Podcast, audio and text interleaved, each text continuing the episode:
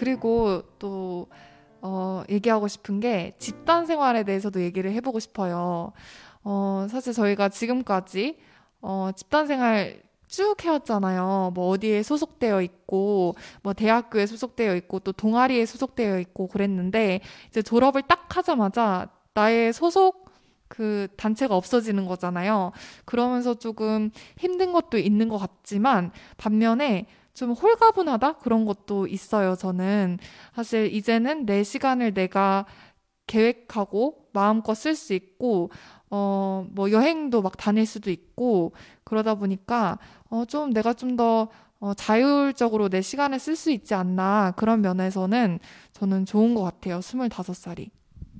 어, 지은 씨가 말씀하신 거 반대로 저는 어떤 조직이나 단체에 들어가지 않으면 굉장히 불안해요. 그러니까 아르바이트를 한다거나 뭐 학생 학생회를 한다거나 어떤 단체나 조직에 들어가야만 제가 쓸모 있는 사람이 된 것 같고 할 일이 있어서 마음이 굉장히 편한데 어, 혼자 제가 뭐를 해야 한다? 이런 시간이 많아질수록 되게 불안해지고 우울해지고 뭐를 해야 될지를 잘 모르겠어요.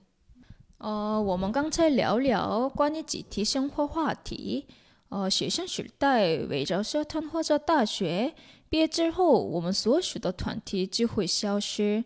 这时，吉恩的心情非常的轻松，因为他可以更自主的使用时间，也可以做喜欢做的事情。但是和吉恩说的相反，我一个人的时间越多，也越会引起变得不安、忧郁。不知道该做什么。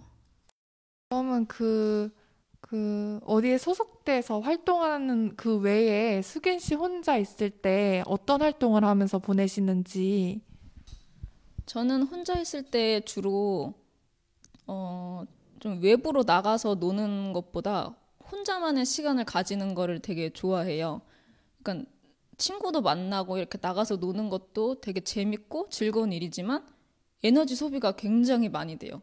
그리고 또 어떤 사람을 만나고 오면 안 그러고 싶은데 자꾸 그 사람의 말을 곱씹게 되고 좀 그런 제 성격이 약간 그러거든요. 좀 이렇게 쿨해지고 싶은데 아, 약간 그 사람의 의도는 그런 것 같지 않은데 혼자서 막 생각하는 게 많아서 그래서 그런 자리가 사람 만나는 자리가 많아질수록 저한테는 되게 힘들어요. 그래서 저는 혼자 있을 때 주로 책을 읽는다던가 아니면 드라마를 좀 많이 좋아해요.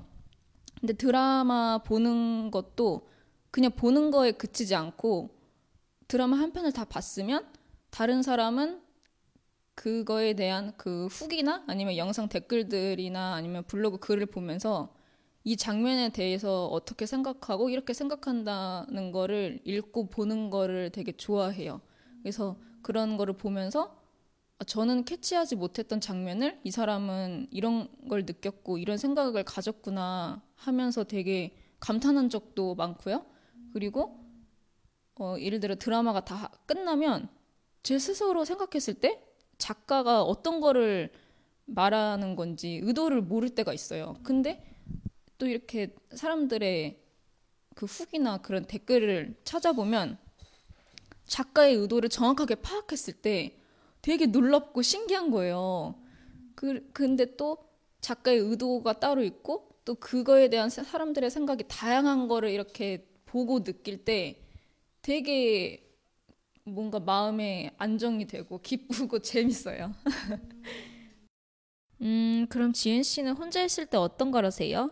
那一个人的时候主要做些什么 저도 책 읽는 거 좋아하거든요.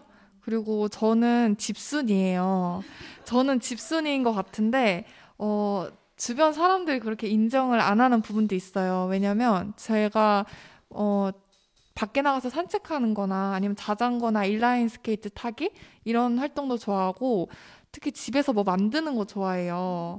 네, 그래서 뭐 요리를 한다든지, 근데 잘하지는 않습니다. 네, 요리를 한다든지, 또 제가 졸업하고 나서 옷 만드는 걸 배웠었거든요.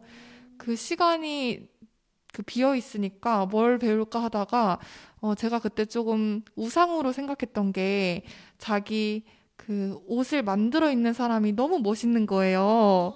네, 그래갖고 나도 배워보자 해서 이제 학원 등록해서 그런 걸 배워보다 보니까, 어, 이러면서 제가 든 생각이 내가 할 수 있는 재능이 여러 개가 생긴 거예요.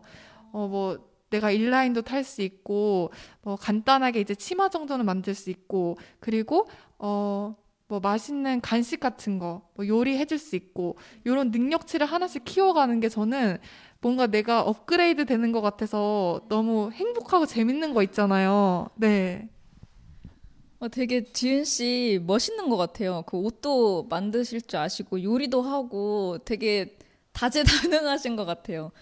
저는 어릴 때 그, 어, 약간 유아교육과에서 많이 하는 그런 색종이 접고 그런 거 있잖아요. 그러니까 친구들, 중학교 때 친구들 생일 때마다 엄청 그런 그 생일 편지나 그런 걸 색종이로 막 아기자기하게 이렇게 접어가지고 편지도 그냥 편지지 쓰는 게 아니라 문구점 가가지고 그, 그 그런 큰 종이랑 알록달록한 색종이나 이런 거 다 산 다음에 이렇게 막 하트 오리고 이게 되게 예쁘게 꾸미는 거 있잖아요. 아무튼 그 모양을 되게 예쁘게 해가지고 친구들한테 그 주는 거를 되게 좋아했어요. 그거를 중학교, 고등학교 때까지 계속했어요.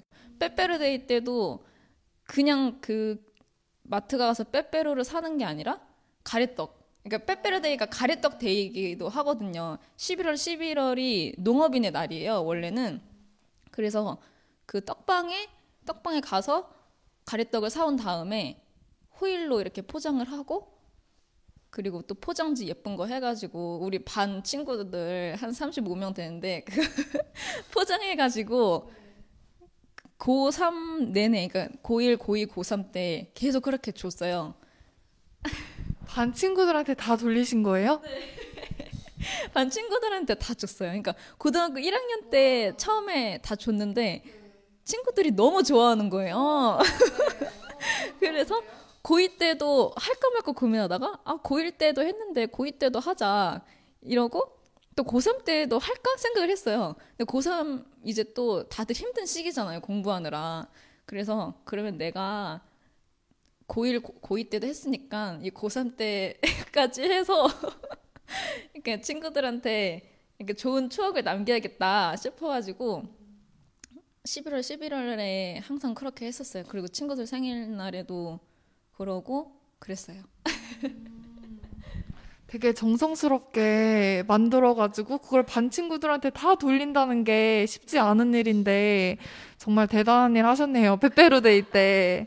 저는 그냥 주, 주는 거 받아먹기만 했는데 네, 어, 그러셨구나. 음. 네, 그러면 어, 오늘 시간이 좀 많이 지나서 우리 다음번에 더 얘기 많이 하도록 해요.